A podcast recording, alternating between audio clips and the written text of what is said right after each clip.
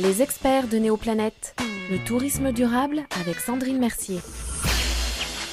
Sandrine Mercier, bonjour. Bonjour Émilie. Vous êtes la rédactrice en chef du magazine Air. Alors Vienne, c'est la capitale qui voit la vie en bio en rose aussi.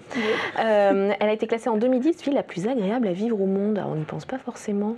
Ça, donne envie forcément d'aller voir qu'est-ce qui est si agréable dans cette ville, en dehors des, palais princiers, euh, enfin, et Sicile impératrice et tout ça, ça c'est quelque chose. Mais à côté, euh, je crois que 50% de la ville est couverte d'espaces verts. Donc on peut vraiment y aller pour, euh, pour visiter les parcs, se, reposer, bouquiner, euh, enfin, s'inspirer de ce verre.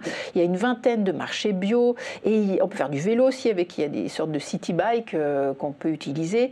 900 km de pistes cyclables, rien que ça. Donc on peut vraiment tout tout visiter avec le vélo, c'est vraiment euh, rétropédalage. On est, on est en, Autriche, hein, je vous le dis, il n'y a pas de frein, il faut, rétropédaler pour ne pas, vous, pour pas vous planter.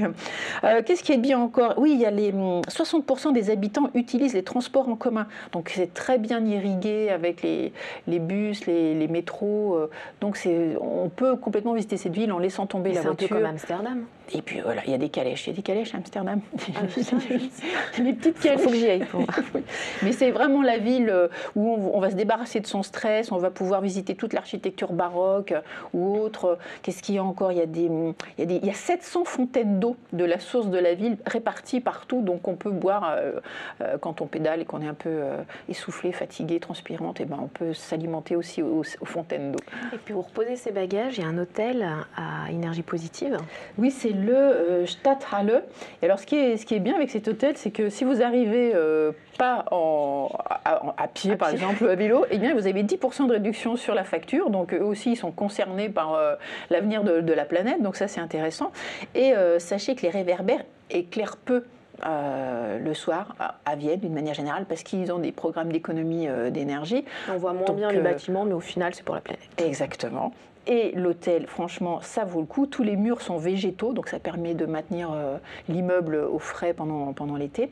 Et vous avez interdiction d'ouvrir les fenêtres parce que ça, ça, euh, ça, déréglerait le, le, chauffage tel qu'il est euh, programmé. Donc ça, c'est un, bon hôtel. Et puis, bah, avant d'aller se coucher, il faut peut-être aller boire un verre. Oui, mais c'est la biodynamie là-bas. oui, oui, c'est la vigne est dans la, dans la ville. Euh, vraiment, elle on la voit partout. Euh, et euh, il y a un vigneron qui s'appelle Stéphane Eichzen qui a son restaurant cave à vin qui est très connu là-bas. Il a vraiment senti le vent tourner et il a complètement abandonné les pesticides et il s'est mis dans, dans, la biodynamie. Donc il met en place une agriculture vraiment très saine avec des sols sains et il produit 15 000 bouteilles de rouge euh, et 40 000 de blanc. Donc ça permet vraiment d'aller déguster ce petit vin euh, viennois euh, typique directement chez lui, à la cave ou à l'hôtel. Plutôt sympathique. Merci Sandrine. Toutes les infos sur austria.info. Radio Néoplanète